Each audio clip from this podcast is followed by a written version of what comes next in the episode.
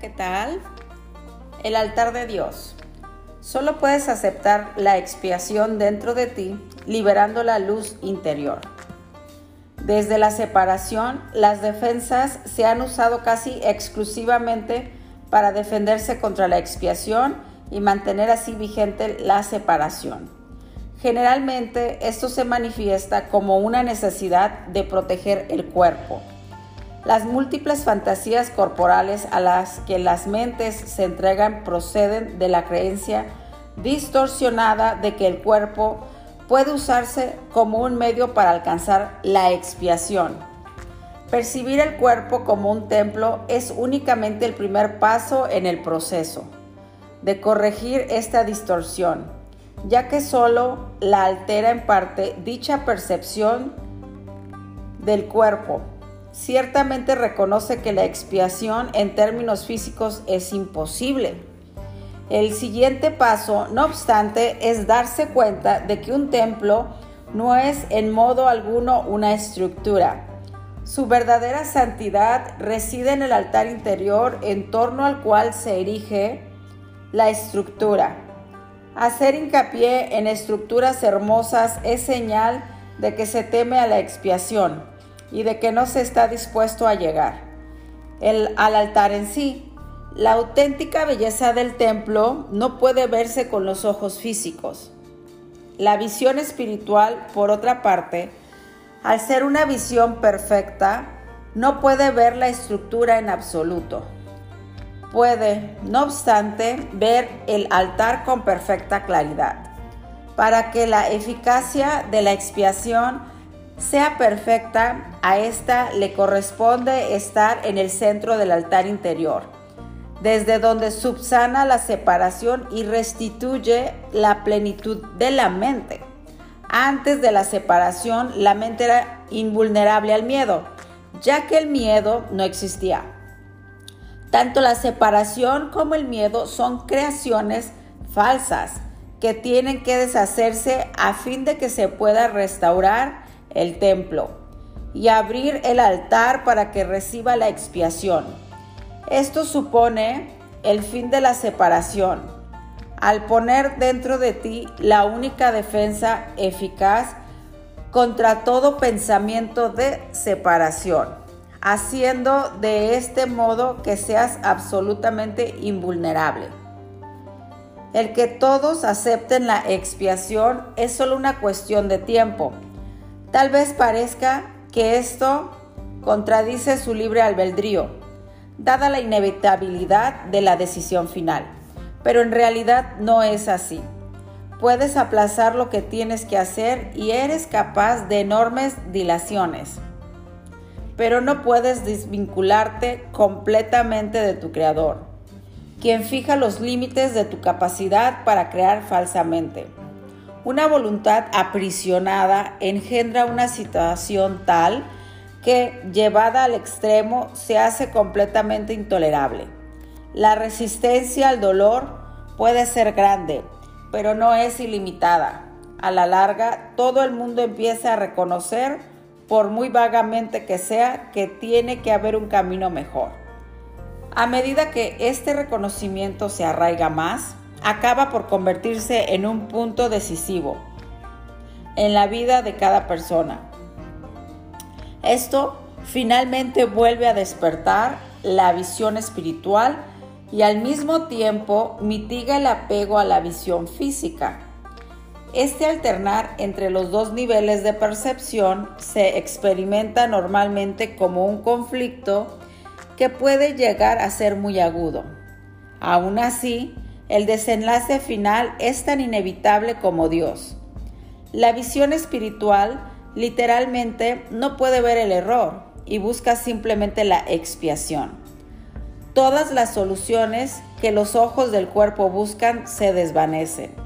La visión espiritual mira hacia adentro e inmediatamente se da cuenta de que el altar ha sido profanado y de que necesita ser separado y protegido. Perfectamente consciente de la defensa apropiada, la visión espiritual pasa por alto todas las demás y mira más allá del error hacia la verdad. debido a la fuerza de su visión. Pone a la mente a su servicio. Esto restablece el poder de la mente y hace que las demoras le resulten cada vez más intolerables al darse cuenta de que lo único que hacen es añadir dolor innecesario. Como resultado de ello, la mente puede ver más sensible a lo que antes habría considerado solo pequeñas molestias. Los hijos de Dios tienen derecho al perfecto bienestar que resulta de tener perfecta confianza hasta que no logran esto, se agotan a sí mismos y desperdician sus verdaderos poderes creativos en futiles intentos de obtener un mayor bienestar y valiéndose de medios inadecuados. Sin embargo, los medios reales ya les han sido provistos y no requieren esfuerzo alguno. Por su parte, la expiación es la única ofrenda digna de ser ofrecida en el altar de Dios, debido al valor que el altar en sí tiene. Fue creado perfecto y es absolutamente digno de recibir perfección entre Dios y sus creaciones. Existe una perfecta interdependencia. Él depende de ellas porque las creó perfectas. Les dio su paz para que nada las pudiese alterar ni engañar. Siempre que tienes miedo, te engañas a ti mismo y tu mente no puede servir al Espíritu Santo. Eso te deja hambriento, pues te niega el pan de cada día. Dios se siente solo sin sus hijos y sus hijos se, se sienten solos sin Él. Tienen que aprender a ver el mundo como un medio para poner fin a la separación. La expiación es la garantía de que finalmente lo lograrán. Así es. Gracias, gracias, gracias.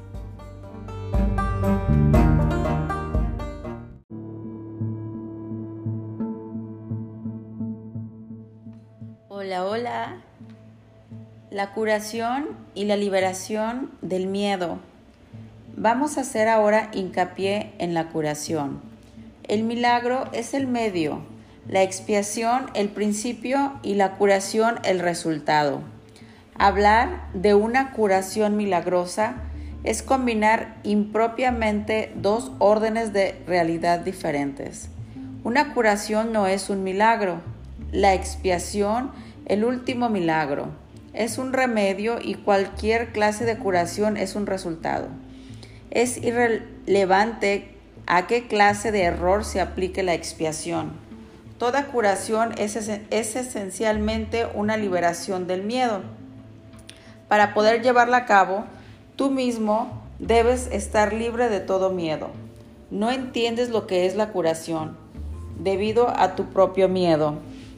Un paso importante en el plan de la expiación es deshacer el error en todos los niveles. La enfermedad o mentalidad no recta es el resultado de una confusión de niveles, pues siempre comporta la creencia de lo que está mal en un nivel puede afectar adversamente a otro. Nos hemos referido a los milagros como un medio de corregir la confusión de niveles ya que todos los errores tienen que corregirse en el mismo nivel en el que se originaron. Solo la mente puede errar. El cuerpo solo puede actuar equivocadamente cuando está respondiendo a un pensamiento falso. El cuerpo no puede crear y la creencia de que puede error básico. Da lugar a todos los síntomas físicos.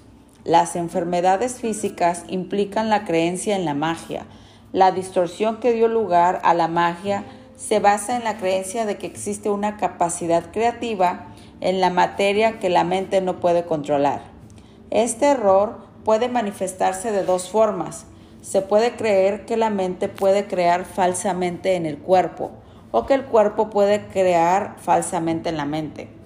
Cuando se comprende que la mente, el único nivel de creación, no puede crear más allá de sí misma, Ninguno de esos dos tipos de confusión tienen por qué producirse. Solo la mente puede crear porque el espíritu ya fue creado y el cuerpo es un recurso de aprendizaje al servicio de la mente. Los recursos de aprendizaje no son lecciones en sí mismos. Su propósito es simplemente facilitar el aprendizaje. Lo peor que puede ocurrir cuando se usan indebidamente es que no lo faciliten. De por sí, un recurso de aprendizaje no tiene poder para producir verdaderos errores en el aprendizaje. El cuerpo, si se le entiende correctamente, comparte la invulnerabilidad de la expiación en lo que respecta a las defensas de doble filo. Ello es así no porque sea un milagro, sino porque de por sí no da lugar a interpretaciones falsas. El cuerpo es sencillamente parte de tu experiencia en el mundo físico se puede exagerar el valor de tus capacidades y con frecuencia se hace. Sin embargo, es casi imposible negar su existencia en este mundo. Lo que lo hacen se dedican a una forma de negociación particularmente inútil. En este caso, el término inútil significa únicamente que no es necesario proteger a la mente negando lo no mental. Si uno niega este desafortunado aspecto del poder de la mente, está negando también el poder mismo. Todos los remedios materiales que aceptas como medicamentos para los males corporales son reafirmaciones de principios mágicos este es el primer paso que nos conduce a la creencia de que el cuerpo es el causante de sus propias enfermedades. El segundo paso en falso es tratar de curarlo por medio de agentes no creativos. Esto no quiere decir, sin embargo, que el uso de tales agentes con propósitos correctivos sea censurable. A veces la enfermedad tiene tan aprisionada a la mente que temporalmente le impide a la persona tener acceso a la expiación. En este caso, tal vez sea prudente usar un enfoque conciliatorio entre el cuerpo y la mente, en el que al algo externo se le adjudica temporalmente la creencia de que puede curar. Esto se debe a que lo que menos puede ayudar al que no está en su mente recta o al enfermo es hacer algo que aumente su miedo. Mm. De por sí ya se encuentra en un estado debilitado debido a este. Exponerle prematuramente a un milagro podría precipitarle el pánico lo cual es muy probable que ocurriese en aquellos casos en que la percepción indebida ha dado lugar a la creencia de que los milagros son algo temible. El valor de la expiación no reside en la manera en que ésta se expresa.